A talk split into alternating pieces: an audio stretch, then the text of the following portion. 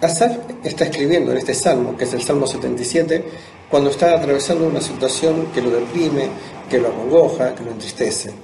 Y, empieza a contarnos su experiencia y observen que del 1 al 9 está centrado en él, en lo, que él está diciendo. ¿no? Van a ver que repite mucho mi, eh, me, yo, lo va repitiendo un montón de veces. ¿no?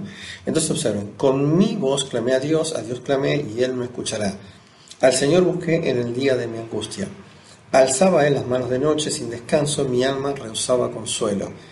Acá vemos la angustia que él tenía, ¿no? Él sabe que puede orar a Dios con, con su voz, que no tiene que hacer algunas otras eh, ofrendas extrañas, eh, sabe que Dios lo escucha.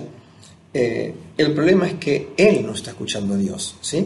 Después dice que lo hizo durante la noche, dice que lo hizo sin descanso, dice que no podía recibir de otras personas palabras de consuelo por la tristeza que lo angustiaba, o sea que ni siquiera podía dormir, ¿no? Versículo 3 dice, me acordaba de Dios y me conmovía, me quejaba y desmayaba mi espíritu. Esta frase es importante, ¿no? Porque él dice, yo trataba de ver y de, pensar en Dios y eso me conmovía, ¿no? Me producía una conciencia intranquila, había algo en él que no lo dejaba descansar. Obviamente todo esto lo llevaba a quejarse de Dios, a, quejarse por la falta de respuesta supuesta de Dios, y también desmayaba en mi espíritu es que le faltaba el ánimo, lo que en el lenguaje actual llamaríamos casi una depresión, ¿no?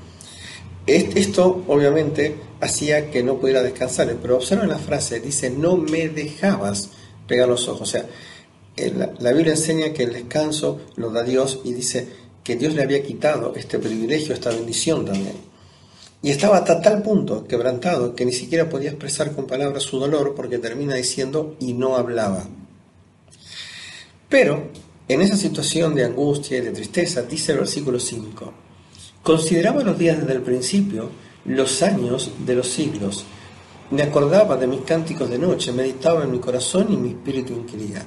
En esa situación de tristeza y de angustia, eh, en un momento cambia ese enfoque y empieza a decir, yo me acuerdo lo que Dios hizo en mi vida, lo, cómo desde el principio me guió, cómo me ayudó, cómo en algún momento de mi vida yo cantaba, y escucho otra vez la frase, de noche, en lo mismo que ahora no podía descansar, y en esa situación empezó a pensar, y hay algo increíble que él hace, él dice, mi espíritu inquiría, es como que él se autoaconsejaba, él se empieza a hacer preguntas con respecto a Dios, ¿no? Y estas preguntas las tenemos en el 7 y en el 8 y en el 9, que a veces son eh, verdades bíblicas que deberíamos nosotros apropiarnos y, hacer meditar en ellas ¿no? cuando dudamos de, Dios. Y dice, miren las preguntas, versículo 7, ¿desechará el Señor para siempre y no volverá más a hacernos propicio? Él sabía que la respuesta a esto era obviamente que no, que era imposible. Dios nunca va a desechar. ¿sí? Eh, y obviamente hay periodos en los que eso es lo que él sentía, pero Dios tenía alguna razón, algún motivo para esto, y eh, después que esa situación se corrigiera, si era pecado, si era eh, falta de convicción, falta de fe en él, Dios volvía a, tener relación perfecta con ello, ¿no? Miren la, la, siguiente frase en el 8. ¿Ha cesado para siempre su misericordia? Imposible, Dios no cambia.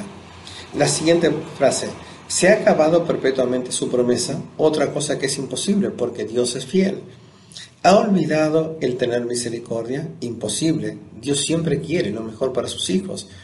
¿Ha encerrado con ira sus piedades? Dios puede estar enojado y ese enojo impedir que derrame algo de bendiciones sobre sus hijos. Tampoco, porque Dios no tiene la ira del hombre explosiva, sin sentido, sin lógica, ¿no?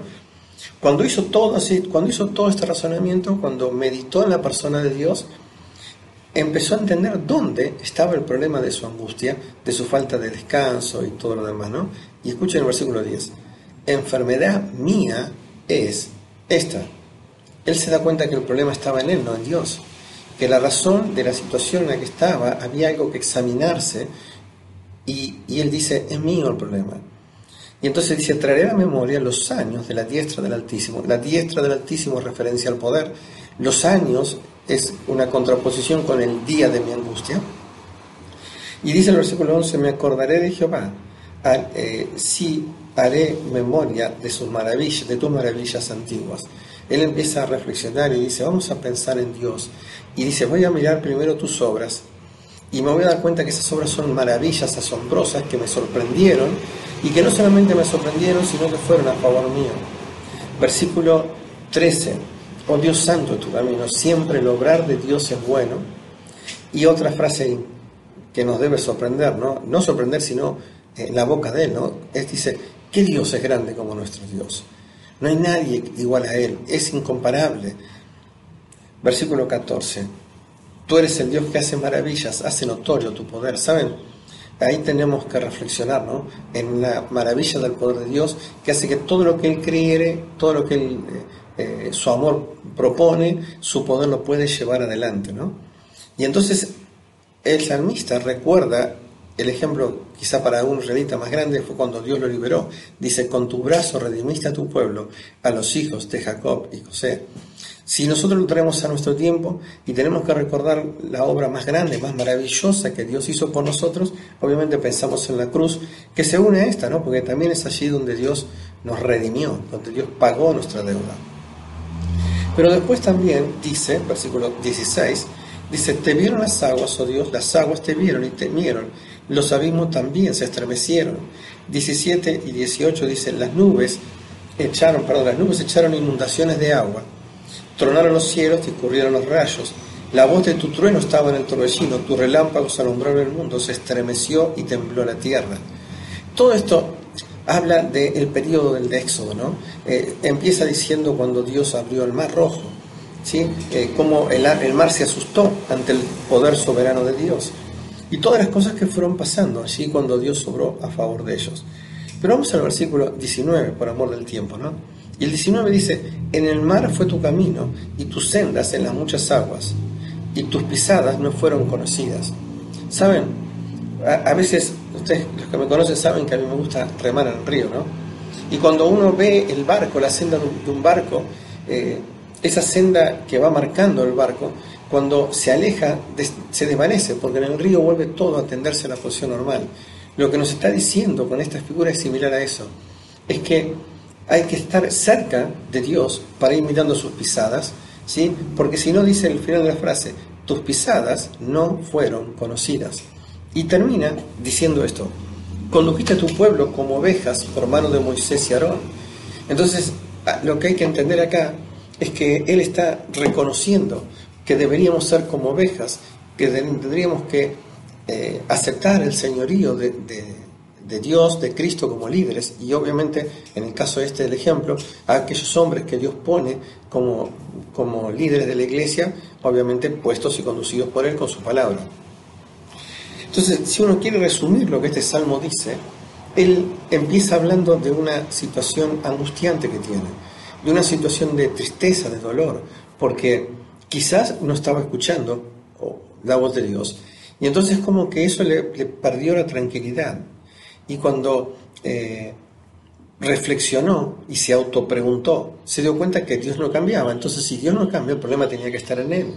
Y eso lo llevó a recordar el amor de Dios, la grandeza de Dios. Así que, eh, y en el medio de todo esto, en el medio de todo esto, al final en un momento dice esto, miren, déjenme buscar un segundo. Versículo eh, 11 y 12. Me acordaré de las obras, haré memoria, meditaré en tus obras, y escuchen esta frase, y hablaré de tus hechos. Esa parte es importante.